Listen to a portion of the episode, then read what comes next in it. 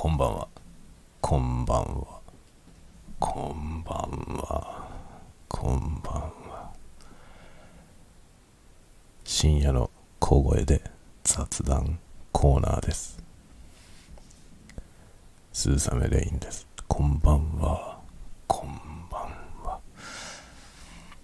えー、何の話しようかな。I have no plan.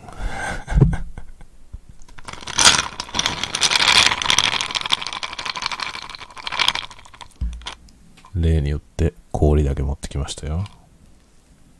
あのね、散々動画で使ってる、これ、サントリーのね、角、サントリーの角のあのミニボトルのやつね。これを飲もう。これめちゃくちゃいい音がするのよ、これ。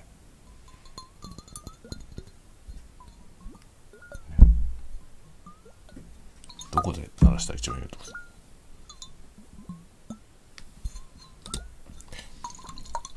くわかんないわ。これね、リキッドサウンドをやるのにね、一番いいボトルです、これ。これ、本当に最高です、このボトル。で、これをね、結構しょっちゅう使ってたんですけど、そろそろ飲もうと思って。僕の動画のいくつかに登場するボトルなんですけど、実はですね、1個です。1個目を買ってそのままずっと未開封のまま何回か動画に使いました。もうそそろそろ飲むわ。また買う。あの、ブラックニッカのね、ボトルも、このちっちゃいやつの、あるんですけど、それはね、もう中身飲んで、でね、蓋がどっか行ったんですよね。蓋なくしちゃったんだよね、その、ブラックニッカのね、小さいボトルのやつ。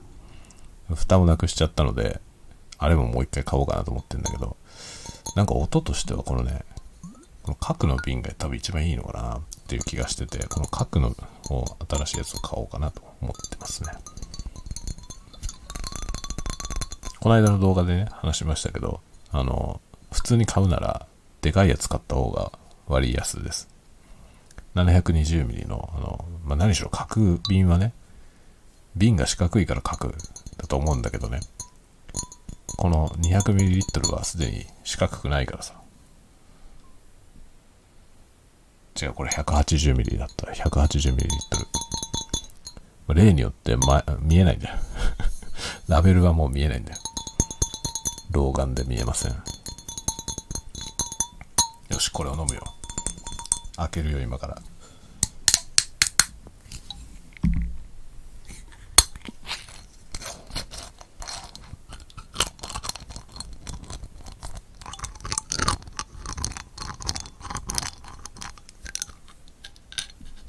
よいしょ。開けたよ。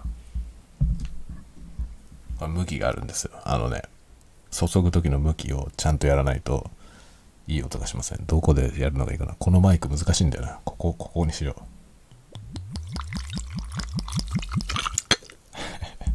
どう？どう？いい音したでしょウイスキー、ウイスキーがお好きでしょっていうと、こういう音がした方がいいよね。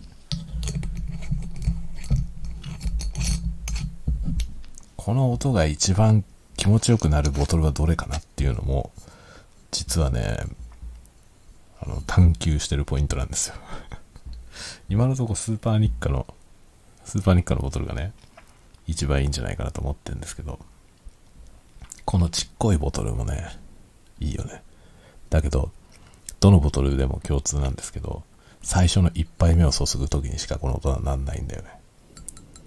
中身が減っちゃうともう音が出ないんですよ。新品で取らないと出ない音です。いいですね。希少価値もある。今ね、本当にいろんなね、いろんなボトルで試して、どれが一番いい音がするかなってやっていますね。あの、液体がね、たくさん入っている部分と、そのボトルの首の部分のね、その境目のところのくびれが、あの急なら急なほどこの音がね、なりやすいんですよね。だからスーパーニックみたいなあのハクション大魔王の顔みたいな、ああいう形のね、ボトルが一番ね、この音を発しやすいですね。フラスコみたいな形。フラスコみたいな形が多分いいんだと思いますね、この音はね。でもそういう形じゃないワインのボトルとかでも、たまにね、すごくいい音してるやつありますね。これね、中に入ってる、そのね、液体の粘性もね、粘り、粘り気もね、若干関係あるような気がする。ただの水だとね、これ、このね、ウイスキー飲み終わった後のボトルに水入れてやってみたんですけど、微妙に音がね、同じじゃない気がするんだよね。ウイスキーって多分、普通の水よりもちょっと粘、粘度があるでしょ？粘性があるでしょ？多分それ、それが多分この音にね、影響してんじゃないかと思うんだよな。まだ音出るね、このピョコッピョコって音が。これは今、一杯分注いだ後のやつですね。このね、薄い、薄っぺらいこの瓶がね、好きなんだよ、最近。だからいろんなお酒のこの一番小さい瓶をね、買ってきては、音をあれこれするっていうのにハマってるんですけど、これ割高なんだよな。お酒を飲むことだけ考えたら割高なんですよ、これは。そりゃそうだよね。中身がこれしか入ってないけど、ちゃんと瓶だからね。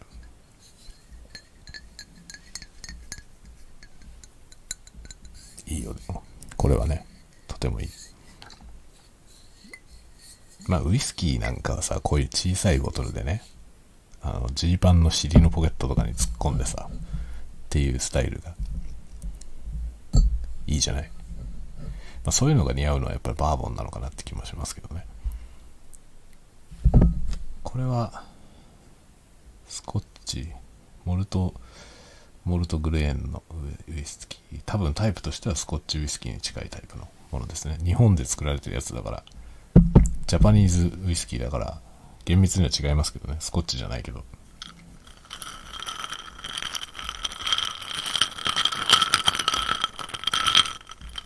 めっちゃ気持ちいい音がするな。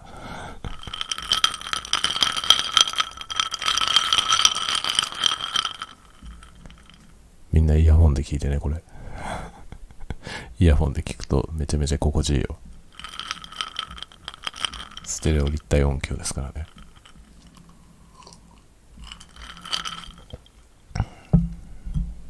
簡易 ASMR。いや楽しいですね。昨日の夜はね、なんか寝ぼけて偉そうなこと言ってましたね。自分で後で聞いてね、何を言ってんだろう、この人はと思いましたね。自分なんですけどね。なんか、語ってましたね。ああいう気分だったんですかね。ね。多少、今朝ね、振り返って聞いてみて、多少呆れました。何を言ってんだこいつはって自分で思いました。まあ、ああいうこともありますね。適当だからさ、本当に。ね、寝室にも一つ、ルービックキューブが置かれているんですよね。これ四六時中やってますけど、もうね、早くも限界に到達した気がします。朝のね、12ソルブ、あの、12回解いて、えー、平均値とかが出るんですけど、5回分、直近5回分の平均と、12回分の平均が出るんですけどね。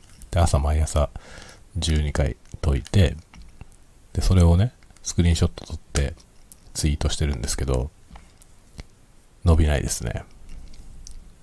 ここまではね、順調に伸びてきたのよ。少しずつ少しずつタイムがアップしてきて、でも今ね、平均値が50秒ぐらいなんですよ。50秒から55秒ぐらいのところ。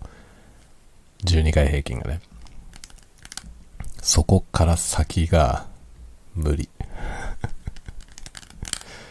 今日ね、偶然1回だけね、1回だけ35秒って解けたんですよ。35秒で解けたんだけど、それはね、本当に偶然で、あのね、後半のところがすごいシンプルに終わったんですよね。なんて言えばいいかな。あの、4段階に分かれてて、あの、ルービックキューブのね、一般的な今解き方って、4段階に分かれて CFOP って4段階に分かれてるんですけど、そのね、O の時点でね、O が終わった時点で、完全にソルブされたんですよ、今日のやつ。それはたまたま、たまたまそのね、最初にあの分解してぐちゃぐちゃにするのをスクランブルって言うんですけど、その、使ってるタイマーは、そのスクランブルが全部指示が出て、指示通りスクランブルして、で、それをこう解く、解く。で、タイムを測る。っていうね、そういうものなんですけど、そのたまたまね、スクランブルの、あれがね、まあ、スクランブルのその、スクランブルされ方と、僕の解き方が、たまたまうまくいったんですね、きっと。だから、まあ、CF、F の後ね、F の後その O の部分やったら、P をやる前に揃ったんですよ。それで偶然35秒が出ました。でもやったと思ったけど、35秒が出たよって思ったけど、その次がいきなり1分超えになって、1分1秒なんぐらいだったかな、みたいになって、結局平均値が52秒ぐらいだったかな、52秒、55秒ぐらいから先までいかないんだよ。この平均を50秒切るっていうとこが次の目標ですね。コンスタントに40秒出せるようになればね、なんか僕はそこら辺が上限かなと思ってるんですけど、そのコンスタントに40秒の敷居もかなり高いですね、僕にとっては。で、速い人のやっぱ動画とか見ると、僕はね、単純に手の速度が遅いのよ。回し方がね、その、回す速度が全然、彼らのレベルと全然違うので、だから知識量じゃないんですよね。結構動画見るとね、その、僕の知識量は、30秒切る時目指す、目指す、30秒切るところを目指す人たちが覚えるべきことみたいなことをすでにもうやってんですよ。だけど、僕は50秒切るところが今壁なんですよね。で、結局、もっとね、その知識量の少ない状態で前やってて、その状態でも手が速ければね、40秒くらい出てるんですよ、みんな。だか手順をいろいろ覚えるんじゃなくて、1個だけをひたすら繰り返して解けるんですけど、そのね、そういうやり方で、もうね、僕より早いのよ。皆さん。だからね、そ、そもそも僕は遅いんだよな、手が。っ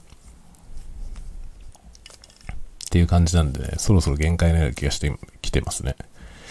まあ、40秒目指すけど、40秒目指してまだ引き続きやりますけど、超えられない気もしてる、ちょっと。これ以上伸びないかも。まあでもタイムが伸びなくても面白いからいいんだけどね。このね、手混ぜとして面白いですね。ストレス解消にいいんじゃない？これ。これをガチャガチャやることによって。ストレスの解消になるような気がしますね。まあ、昨日もね、ストレスの話をしてたけど、ストレス、なるべくストレスのない生き方をするというね。まあなんかね、殺伐としたことになっていくんだよな。とどのつまり、その、本当にね、ストレスを軽減するっていうことを追求しちゃうとね、一番のそのストレスのない状態って多分何も期待しないことだと思うんですよ。それってでもすごい寂しいじゃない人にも期待しない、自分にも期待しないってやると、ストレスはなくなっていくんですけど、それは殺伐としていくんだよね、心が。それはそれで良くないと思うんだよね。僕はなんかやっぱりね、人にも期待したいし、自分も、自分にも、自分には大いに期待してるしね。でも期待外れだよ。自分に期待して、その期待外れだった時に見限らないってことが重要なんじゃないかなって気がするね。またそういう話？その、もうその話はいいよね。もうストレスの話はもういいや。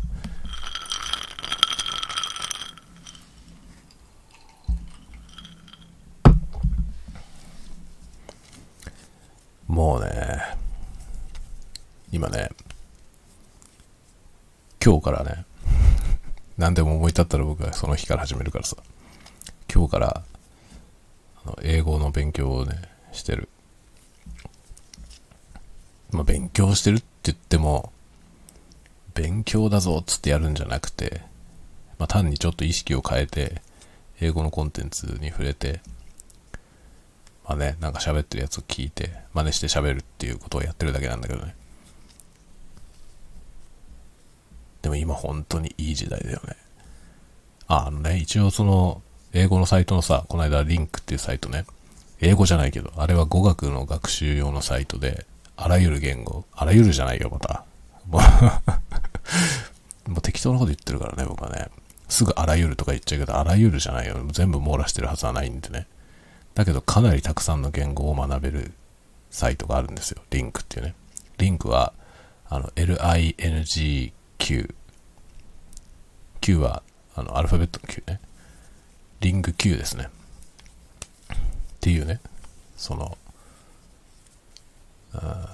サイトがあって、そこで英語を勉強してるんですけど、最初無料枠でやってるみたいな話昨日してたじゃない？ケチくさい話。年間だとね、なんか月額だと1400何ぼ取られるけど、年間契約だと1年で1万2000円。だから月額あたりにすると1000円。おなんか2回でゴツゴツとかする。そうね。月額だと1000円になる。月額にすると400円も違うから、年間払いの方がいいかな、みたいなこと言ってたじゃない？1年間続けるかどうかわかんないっていう問題が浮上して、その後ね。年間払いだともう一気に、一括で1万2000円払うことになるけど、とりあえず、1ヶ月分課金しました。1400何ぼ。1ヶ月分課金して、えー、今やってます。とりあえず1ヶ月間ね、そのサイトをぎっちり使いつつ、で、耳を鳴らして、で語彙を増やして、まあ、今ね、語彙を増やす方が主ですね。を今やっていて、語彙増やしながら、えー、と言い回しとかね、をやってます。それ、リングのね、リンクのね、今日はね、あの、星の王子様のやつがあるんですよ。星の王子様の、あの、なんていうの？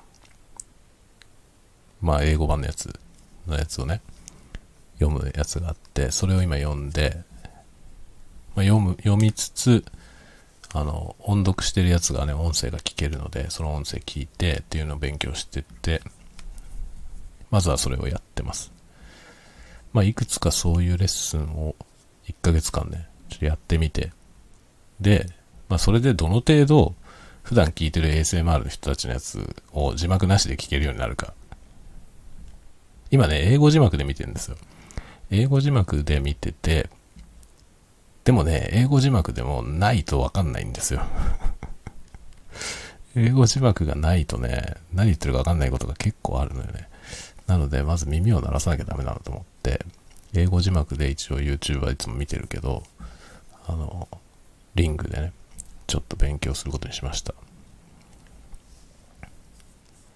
あのサイトはね、リンクって、区だね、リンクって発音してましたね。あの、有名なスティーブ・カウフマンっていうあの、20カ国語話すおじいさんがいるんですけど、あのおっさんが、えー、監修してるサイトです。リンク。すごいよね。スティーブ・カーフマンってすごい人で、まあ、語学に関してはもう、達人中の達人ですね。20カ国語喋れるのやばいよね。とんでもないですよね。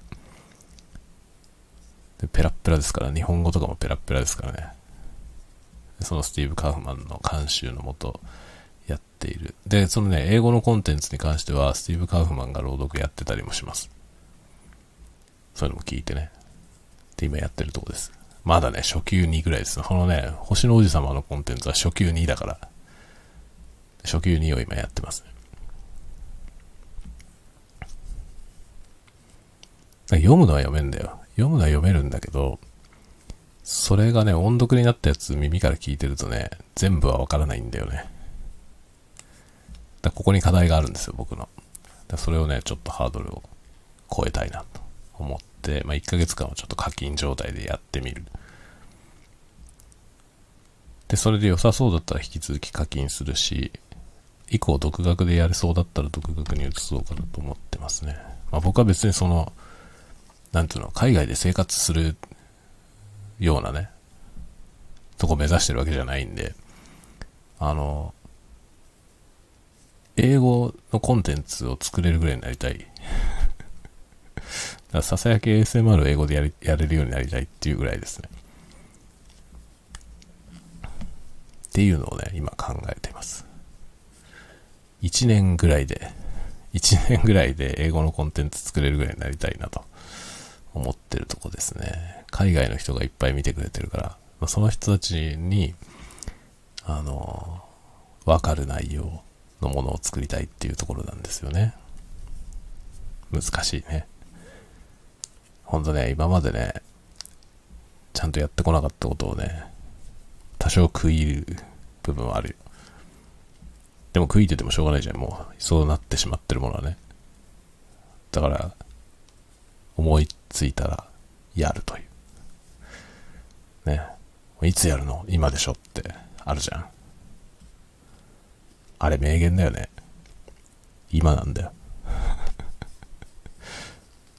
でもさ、いつやるのか問題っていうノート書いたけどね、前ね。あの、いつやるの？今でしょっていうのあるけど、今やった方がいいのか。まあ、だからさ、今できることは今やれっていう発想とね、後でいいことは後にしろっていう発想とあるじゃない？どっちがいいのかってことを考察したノートを書いたことがあるんですけど、どっちがいいのかは時と場合によるよね。だけどね、僕、あの、僕の中では明確な、あの、線引きがあって、今すぐやった方がいいのは、自分でやりたいこと。やりたいことをやろうかどうしようか迷ってるときは、それはもういつやるの今でしょ。だと思います。やりたくないことをどうするか。ここは迷いどころですね。何が何でも絶対にやらなきゃいけないことは今やった方がいいと思います。早くやって終わらしちゃった方がいい。だけど、やらないならやらなくて済むかもしれない要素があるもの。例えば何らかの要素が勃発すると、やんなくてよくなる可能性があるんなら、ギリギリまで伸ばした方がいいよね。もしかしたらやんなくて済むかもしれないからね。っていう発想ですね、僕は。で僕はそういう線引きでやってる。だから日常的に降りかかるいろんなことは大抵今すぐやるっていう感じですね。今できることは今やる。なぜなら、ペンディングしたところで絶対やらなきゃいけないことばっかりだから 先送りしようと何しようと先々で結局やらされるっていうのが分かってるようなことばっかりなんで、どんな要素が起きようとね、まあなんか何、隕石が降ったとかさ、隕石が降って日本がなくなりましたとか、そういうことがあった場合はね、それはなくなりますけど、でもそうでもない限りは、ね、僕が生きてる限りはやらなきゃいけない。ことが多いのでね、だったらもうすぐやっちゃう。さっさと終わらして、あとゆっくり好きなことするという。メンタルでやっております。ということだね。それで始めたのよ。思い立ったから。もうすぐ、一日も早く喋れるようになりたいんで。初めてそんなこと思ったね。これまでもね、英語やってみたいなっていうことは思ったことはあるし、だから映画をね、英語字幕で見たりとかは結構してたんですよ。でもね、自分の気持ちが弱いからね、その、できるようになりたい意欲が薄い状態でやってたから、やっぱりダメですね、それでやってもね。でも何が何でもできるようになりたいんだっていう、その気持ちさえあればね、なんか、できることはいろいろあるのかなっていう気がします。今回はなんかそういう気持ちがあるから、幾分いいんじゃない？今までで多分一番ちゃんとできる可能性があるんじゃないかなって思ってます。1年ぐらいで 1年ぐらいで、なんか、どうでもいいようなことですけどね、あのシンプルなことを喋って、ASMR が作れるようになりたいなと思っております。もう僕はね、まあ、こんな話をあれするつもりはなかったんだけど、あのね、実は僕ね、国外に出たことがないんですよ。もう40半ばだけど。旅行とかも一回もしたことない。海外旅行とか一回もしたことないですよ。実は僕パスポート持ってないです。パスポート持ってないんですよ。海外に出たことないからね。だから、あの、なんつうの、英語がね、必要になったことがないのよ。そういう感じですね。外に出たことないからね。意外でしょ？そんな人今いる？海外に一回も出たことないっていう。そんな人いないよね、なかなかね。僕の身の回りにも僕しかいません。それ聞いたことない。海外に一回も行ったことないなんて人。そもそもパスポートを持ってないなんて、持ってないどころか、僕これまでの人生で一回も取ったことがないんですよ、パスポート。そのまんま45歳。このまま行くと僕は多分日本から一歩も出ないまま人生を終えるんじゃないかなと思ってる。だって用事がねえんだもん。まあ海外にね、妹とか海外に住んでるけどね。だけど、僕は全然出たことないですね。出る予定もない。まあでも僕らの子供たちがね、どうなるかだよね。まあでもコロナとかになっちゃったしね。これからの時代ってどうなっていくんでしょうね。あの、グローバル化とか言ってね、海外がより身近にななるっつってもうすでになってるじゃない。だからおそらくその海外に日本から一回も出たことないなんていう人はほとんどいないんですよ。実際僕の周りにもほぼいないからね。見たことないからね、僕しか。そのくらい海外は身近ですけど、今後今コロナのこんなになっちゃって人が移動しないようになってきたでしょ。そうすると、僕らの子供たちの世代っていうのは、もしかしたら逆にね、海外の人とはオンラインでいくらでもやり取りはするけど、自分がわざわざ出ていくっていうことは減るのかもしれないですよね。または、もう日本が怪しいことになってきて、いや、お前らもう海外に行けってなるかもしれないよね。ねえ、もう日本にいてもダメだぞっていう世界が来るかもしれないし、そこはね、ちょっとどっちなのかよくわかりませんけどね。まあ、いずれにしても僕はもうこのまま骨をうずめんだろうなって気はしてんだよね。どこにも出ることなく。まあね、海外旅行はね、もう行けないんだよ。無理だよね。海外に行く、行こうと思ったらね、まあ子供がいたら無理でしょ。子供ごと丸ごと行くってなると、それはね、ちょっと予算的に無理なんですよね。僕のような仕事だと、その海外旅行、家族で海外旅行ができるほどの収入はないから、って無理なんですよ。結局、そうすると子供たちがね、もうみんな独立して、じいさんになってからでしょ。そのじいさんになった時に、まだ海外に行きたいっていう気持ちがあるかどうか、だよね。ないような気がするな。僕ね、北欧に行きたいんですよね。北欧に行ってみたいの。フィンランド。フィンランドに行ってみたいけど、多分ね、若い頃は結構強く思ってたんですよ。行ってみたいと。でもうだんだん薄まってきたしさ。だんだん薄まってきたし、しかも今子供がまだちっちゃいからね、僕が自分で自由に海外に旅行できるみたいなことになるのは今から20年ぐらい先。もうだから60、70の声が聞こえてくる頃ですよね。そんな頃になった時に、行くのかっていうと行かないような気がするよね。もういいやって多分なるよね。だから海外には出ることなく終わる気がしますけど。でも外国人と交流はしたいの。なんか語学はできるようになりたいですね。今だってね、別に日本から出ていかなくてもさ、いくらでも外国人とやり取りできるじゃない。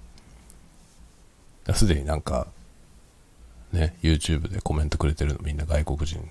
みんなではないけど、8割ぐらい外国人だから、ね、そういう人とやり取りするのは楽しいし、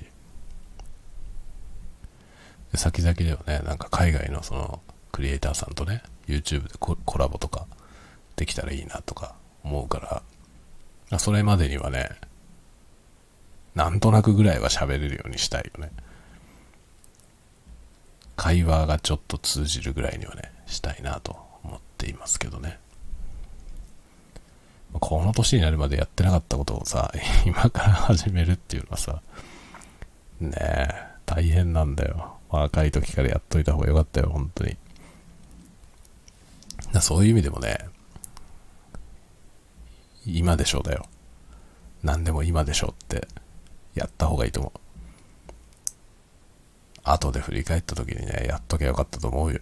いろんなこと。何でも。やっとけばよかったと思ったらその時始めればいいんだけどさ。その時から始めると辛いのよ。結構大変。何でもね、ラーニングコストは年齢とともに上がるから。何でもそうですよ。どんなことやるにしても。新しいことやろうと思ったら、若い時の方がいいよ。絶対、一歳でも若い時がいいと思う。だからもう思いついた時にやる、始めるのが一番いいです。待ってても何もいいことはないよ、多分。体がどんどん衰えるしね。頭も衰えるし。習得するのにかかる時間は、年とともに増える。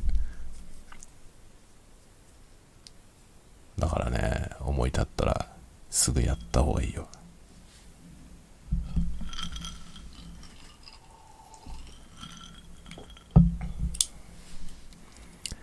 またね、今、それとは別にね、あの、ASMR でやろうと思ってることがあって、それも新しいことなんですよ。やったことないものを発見したのよ。あ、こういう世界があるんだっていうものを発見してね、一個それをね、始めました。楽しいね。楽しいです。これはね、今もったいぶってるでしょ？もったいぶってるけど、ある程度できるようになってきたら、あの、動画にします。で、動画にするだけじゃなくて、ノートにも紹介しようかなと思ってる。楽しいんだよ。そういうことがね、いっぱい、身の回りにいっぱいあって、楽しんでいますよ。スピードキューブも楽しいよ。これは、あの、なんていうの？そうね、本当にガチで ガチでスピードを求め始めると、これもスポーツだからさ、あの、ガチすぎるとね、辛くなってくんだよ。伸びないからさ、まあ、伸びないじゃん。僕もすでに伸びなくて、もうこの辺が限界かなと思ってるけど、僕は別にそれが限界でもあんまり辛くはないのよね。まあそんなもんだろうと思ってたから最初から。僕がそんなにスピードをね、あの、向上できるとは思ってなかったんで、まあいいんだけど、でも思ったよりも低いところで打ち止まりそうだなって今思ってて、ちょっと残念ではある。でもこれもね、あの、あまりにもね、ガチでやるとね、その、到達できないことが、フラストレーションになってって、そうすると本末転倒なんですよ。そのストレス解消だったはずのものが、ストレスの元になるから。でもこういうことって結構いろんなところであってさ、あんまりガチになりすぎるのも、若い時はいいけどね、年取ってから、その、ガチで競争し始めると、辛いばっかりになるんで、なんか、緩やかにやるのがいいんじゃない？緩やかにやってる限りにおいては楽しいよ。スピードキューブは楽しいです。今、ね、うちの家族はね、呆れてるよ。四六時中回してるからね。よく飽きないねって言われるけどね。逆になんで飽きるのかわかんないんだよ。飽きないだろう。こういうさ、なんつうの、単純なことの繰り返しのものって、単純なことの繰り返しだから飽きるっていう人と、飽きる要素もないから飽きないっていう人といるよね。僕はこれは飽きる要素がないんですよね。シンプルなことの繰り返しで、それがなんかね、頭がすっきりする。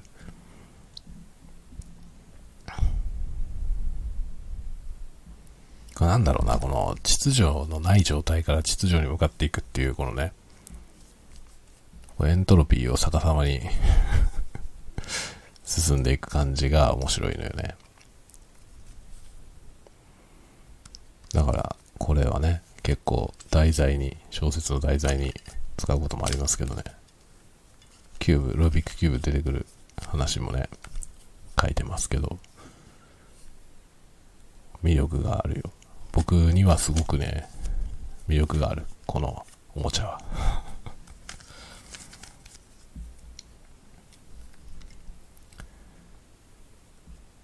そんなようなことばっかりやってるね。あとはね、ああ、あやとりね。あやとり。あやとりもさ、動画にしようと思って始めたのよ。あやとりの動画1個出してるけどね。あの、あれはね、僕はあの、ASMR のハンドムーブメントっていうジャンルが好きで、で、ハンドムーブメントっていうのは、なんかね、どうやら、ASMR の中ではビジュアルトリガーズっていうカテゴリー。視覚的な、その、ゾワゾワ。その ASMR 反応をもたらす視覚的な要素のものっていうのの中の一つのようなんですよ。どうやらね。で音と、まあだから聴覚の部分と視覚の部分と、どっちにもね、その反応をもたらすトリガーがあるんですけど、そのビジュアルトリガーの方の一ジャンルなんですけどね、ハンドムーブメント。僕はハンドムーブメントが大好きで、だから結構他の人のやつでもね、ハンドムーブメント好きで見てるんですけど、でもね、中にはね、ハンドムーブメントだけやってる人とかもいるんですよ。あれはあれですごいよね。ハンドムーブメントの動画ばっかりをずっと出し続けてる人とかいて、あの、なんていうのかな、ストイックさはね、ちょっと感動的ですよね。すごいなと思いますね。でもハンドムーブメントも何でもいいわけじゃなくて、やっぱりね、えらい気持ちいいやつとそうでもないやつがあるよね。で、僕はそのね、ハンドムーブメント好きで自分でも作ってみようと思ってやったりしてるうちに思いついたのよ。これあやとりじゃないと思って。あやとりってハンドムーブメントじゃないと思って作ったんだけど、あの、動画が下手す、下手くそすぎて 僕が作ったね、あの、あやとりの動画下手くそすぎて、全然ゾワゾワしない。あれはね、失敗作です、完全に。もっとね、その、あやとりでゾワらせることはできると思うのよ。僕はね、あやとりの、あやとりのハンドムーブメント動画は、リベンジしようと思ってます、どっかで。で、あれをやりたいがために、あやとりを覚えたんですよ。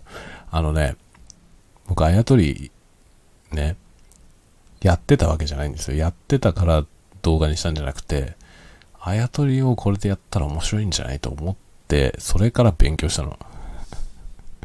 あやとりの、どうだ、あやとりをやってみようと思って。で、あの、はしごね。なんか、はしごってあやとりだとさ、なんか代表的なものじゃない？四段はしごみたいなやつ。で、僕四段はしごまでしか知らなかったんですよ。しかも自分では作れなかったのね、四段は。で、これを機にね、1から10段まで順番に作っていく動画を作ろうと思って、勉強しました。1段から10段まで。あれはね、楽しかった。なんかあやとりは結構好きですね。ていうかね、あやとりも小説に書いてるわ、実は。モアイのやつ。あの、準備室のモアイっていう作品書いたんですけどね、児童文学。あれにあやとりが出てきますね。いや、あやとりってって僕日本の文化だと思ってたからね。違うんですよ。ワールドワイド、どこにでもあんの。いろんな国にあやとりに似た文化があるんですよ。すごくない？それってすごい面白いよね。だからその、どこの国の民族もね、ああいうことやるっていうさ、それって面白いよね。なんか壁画を描くとかは、どの民族もみんなね、壁画を描いたっていうことはまだなんとかね、その見ているものを、あの、残そうとしたっていう発想として、絵を描くってことが、その人類共通の、全くその文化的に交流のない民族でも、みんな共通で持っているっていうのはなんとなく、ね、理解できるんですよ。絵っていうのはなんか描きそうだなと思うわけ。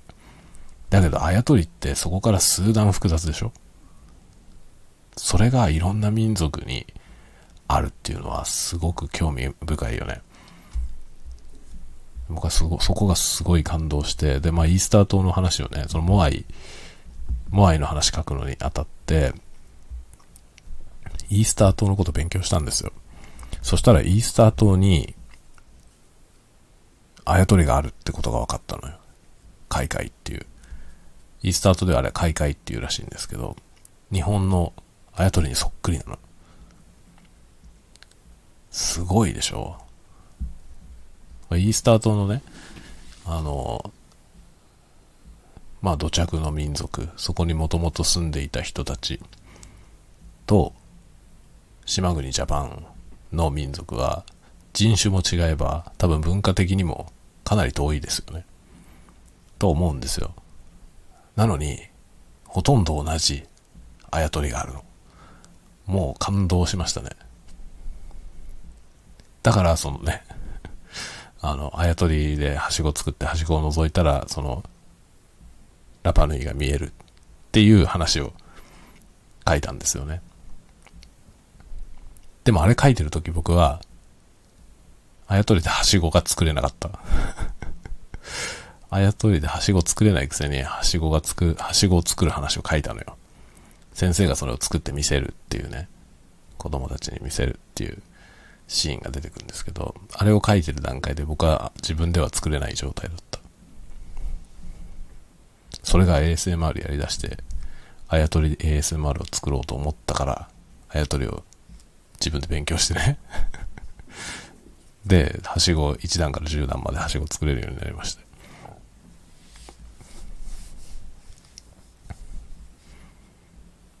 だなんかね、その、動機としてはさ、よくわかんない動機じゃん。ASMR 動画を作るためにあやとりをやるっていう、なんか、なんか変なアプローチだと思いますよ。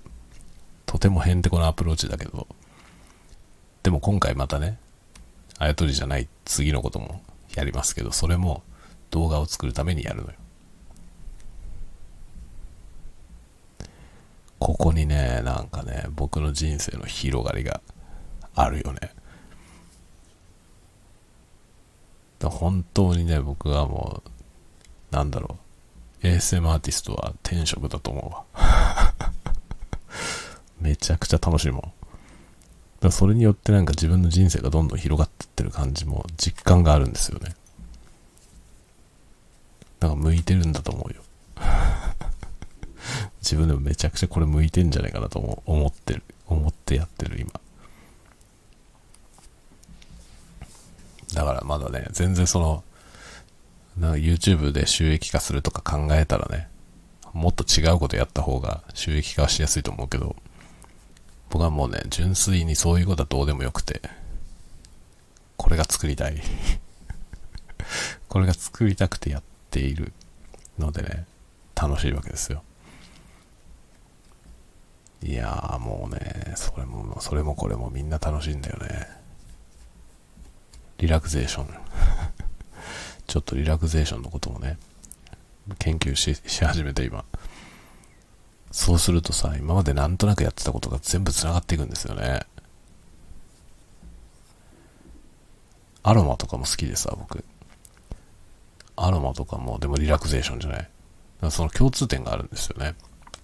ただし、まあ、動画でね、匂いは伝えられないから、アロマ、アロマテラピー的なやつは、その、動画にするのは難しいけど、でもね、あの、アロマの作業、細かい作業はね、それをなんか、ウィスパーボイスとともに作れば、ASMR 動画になると思うんだよね。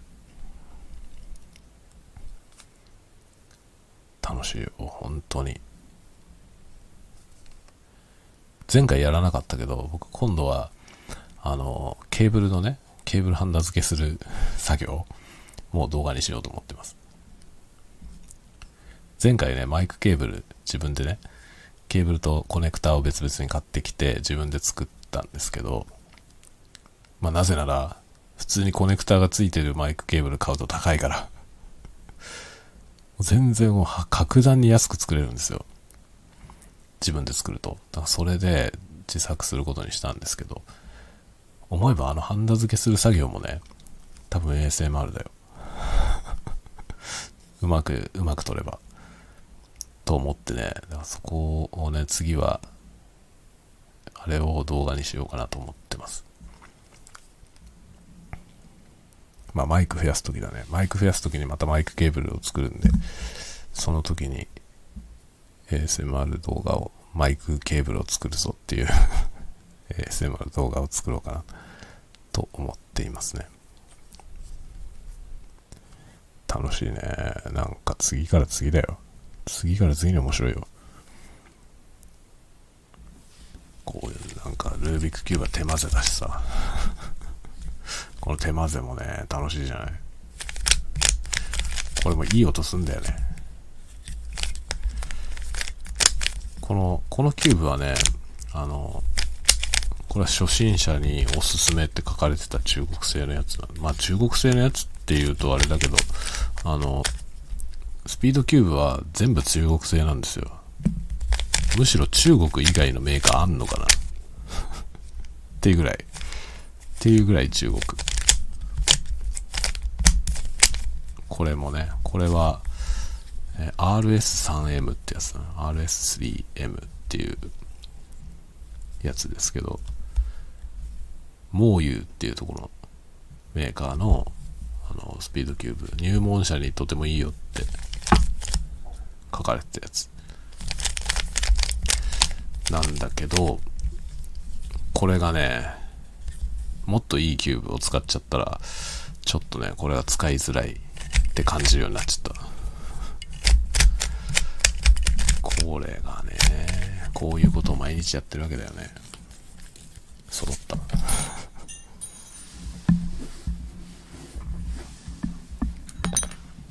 まあ、スピードキューブも楽しいよ。これもなんかいろいろおすすめしたい話はあるな。これもさ、あの、一個いいやつ買ったらさ、それは今、あの、仕事部屋に置いてあってね。で、なんか動画の書き出し中とかにガチャガチャやったりとか、朝仕事始める前にやったりとかね、してるんですけど、で、寝室にはその、前に使ってたその、モーユーのキューブ置いてるんですけど、食卓にも1個欲しいんだよな。それで、あの、この間おまけでついてきたキューブは子供に取られたから、食卓に置いとこうと思ったんだけど、子供に取られたんでね、食卓に置いとく用を新たに買い買いたいなと思ってるところ。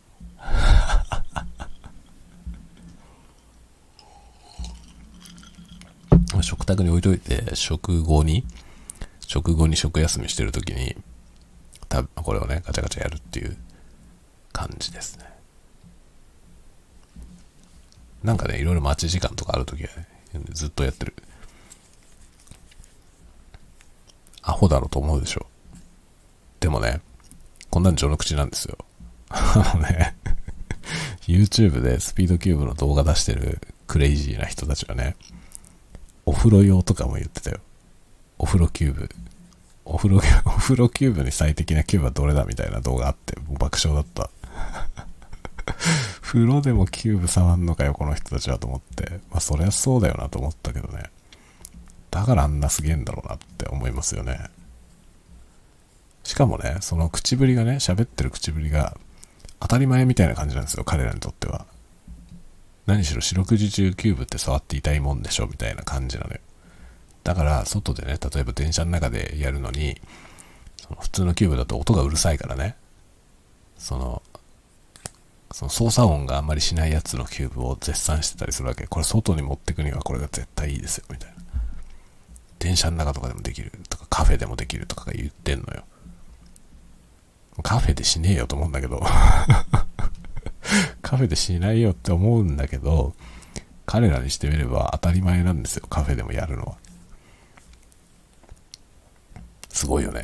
その話がね、最高に面白かったんですけどね。だからその静音、静音っていうかその、多分ね、静音として作られてるわけじゃなくて、たまたまそのキューブは静かなんですけど、それをね、すごい絶賛してて、これは1個は持ってた方がいいとか言ってるわけ。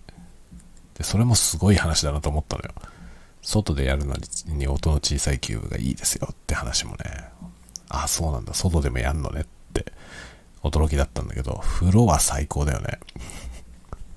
お風呂、お風呂用のキューブの話が出てきた時にはもう大笑いした。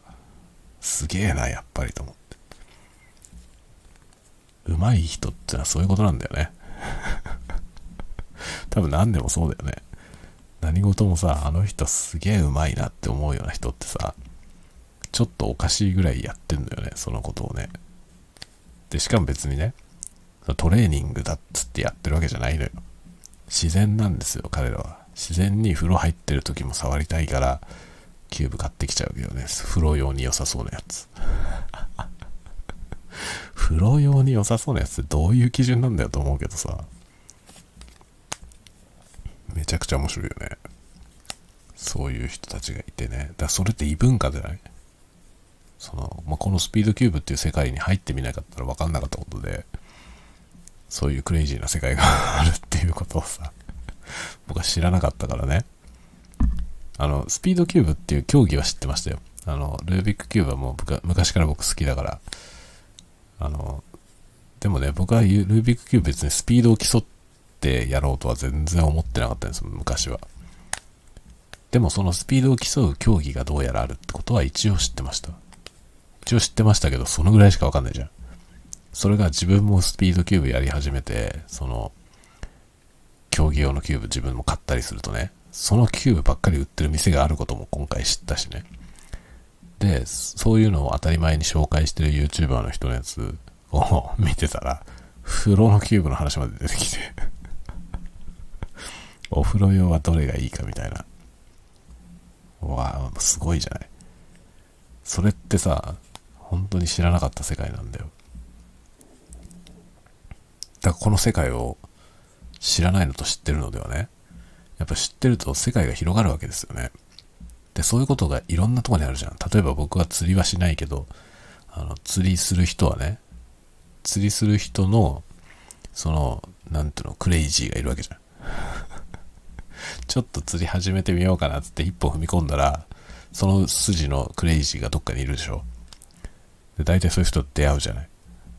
その筋のクレイジーと出会うの楽しいよね。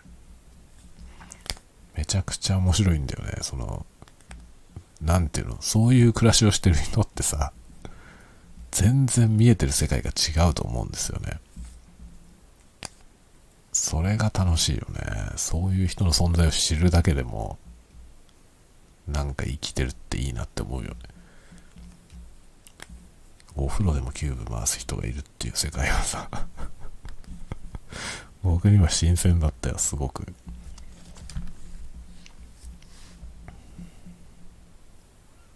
でもさ、なんかギターとかでもね、あの、電車の中で、その指使いを練習する用のアイテムとか出てんのよ。ギターのフレットをね、4フレット分ぐらい切り取ってきたみたいな、おもちゃみたいなやつあるんですよ。それをポケットの中でゴリゴリやって運指、運指 の練習をするみたいな、そういうものが大真面目に売られてんのよね。面白いでしょ？それってさ、本当に、その、やったことない人にとっては、完全に異世界なんですよね。だからそのね、趣味はね、趣味をややって、どっぷりハマってみるっていうのは、楽しいよね。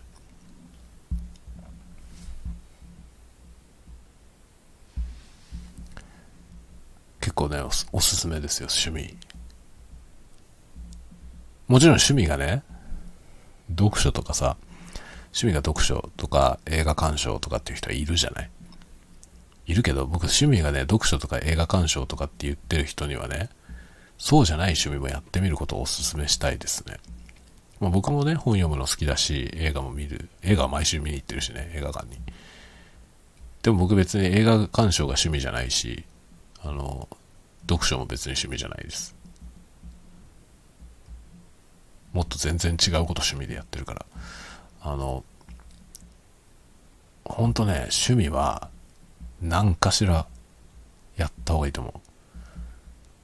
あの、特になんだろう。物書きの人。あの、まあ、僕、このね、スタンド FM はちょっと物書きの人ばっかりが聞いてるわけじゃないから、あの、あれなんですけど、僕の多分 Twitter とかノートとかも見てる人は、あの、文章を書く人が多いと思うんですよね。で、そういう人たちへのおすすめはね、読書と映画鑑賞以外の趣味を持つってこと。で、それをね、あの、どっぷりやってみる。何でもいいと思いますよ。本当に何でもいいから、読書と映画鑑賞以外の趣味。その読書と映画鑑賞はもうね、なんつうの、普通だから。それは趣味とかじゃなくて、みんなやる、やるってぐらいの勢い。まあでも文章を書くような人って映画も見るだろうし、本は読むでしょ。そこはだから、それは趣味じゃないんですよね。そうじゃない趣味をなんか持った方がいいと思う。別に何でもいいんですよ。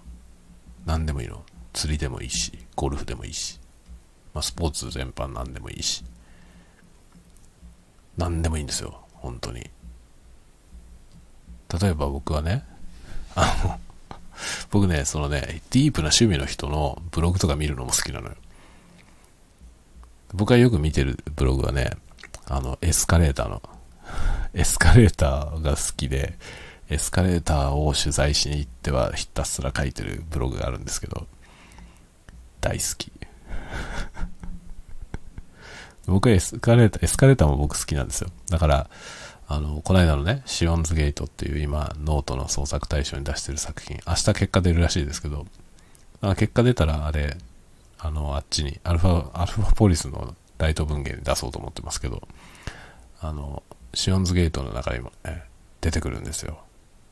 主人公がエスカレーターに乗るシーンが何回も出てきますけど、あれエスカレーターについて必要に結構描写してるんですけど、エスカレーター好きなんですよ。そしたらね、エスカレーター好きな人っているんだよね。で、僕なんかは、ただね、エスカレーターというあのメカニズムが好きなだけなんですよ。好きだけど、好きだから乗るのも好きだし、見るのも好きだけど、エスカレーターを求めて、あっちこっちね、ちょっと変わったエスカレーターあるって聞こえたら、見に行って写真撮ってきて、それをブログで紹介するみたいなね。そこまでしようとは思わないわけ。だけど、そういう人がいるってことを知るとね、それ読むのはめちゃめちゃ面白いよ。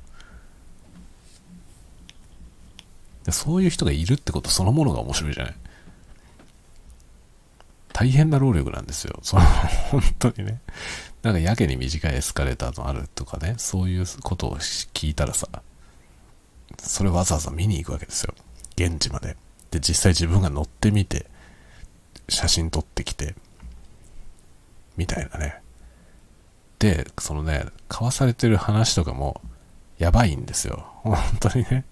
僕はエスカレーター好きってぐらいのレベルですけど、もう彼らの世界に行くとね、パッと見てね、写真でパッと見ただけで、どこのメーカーだとかわかるわけですよ。すっごいよね。めちゃくちゃ面白いですよね。だけどそれは当たり前でね、もう彼らにしてみれば当たり前なんですよ。例えば僕が、そのね、ギターとかベースとかのね、あの、パッと演奏してる姿をパッと見たら、どこのメーカーの楽器だとかわかるわけですけど、それってギターとかベースとかやってる人にとっては、ごく普通のことなんですよね。でパッと見て、ね、あのストラトキャスターだけど、フェンダーのやつじゃないとか、ね、それわかるわけですよ。そんなんわかるからって別に自慢にも何もなんないんだけど、だけど、それを知らない世界の人から見たら、わけわかんない世界なんだよね。なんで見ただけでわかんのっていうね。当たり前にわかるんですよ。で、そのね、エスカレーター見ただけで、どこのメーカーかわかる人たちもいるっていう、その面白さ。そういうことがね、いちいち楽しいよね。だからね、何でもやってみたらいいと思います。趣味。読書と映画鑑賞以外の趣味を持つってことをおすすめしたい。そうすると世界がね、めちゃくちゃ広がる。やばいやつがいっぱいいるから。さて、また iPhone がね、もう電池がねえって言ってきたんで、そろそろ終わろうと思います。1時間喋ってました。順調ですね。順調ですね。このマイクは、なんか、右と左が均等じゃないことが、ちょっと気になります でも、モニタリングしながら喋れるのが良くて、これを使っているというとこですね。もうちょっとモニタリングができて、ステレオで、こんなにちょっとね、やりづらい感じじゃないマイクが欲しいなするとね、ブルーマイクロフォンのイエティだよねって思うんだよね。だけど、あれを買ったら負けるような気がする。あれはみんな使ってるから、あれを買ったらちょっと負けないような気がするんで、なんかちょっと似たような違う USB のマイクを探そうかなと思ってます。iOS でも使えるやつをね。今無駄に右に行ったり左に行ったりしてますけど、どうですか？こういうの気持ち悪い？あ、やべえ。もうね、バッテリー残量があと10%って言ってるわ。あら、終わるね。また明日ね。おやすみなさい。おやすみなさい。また明日。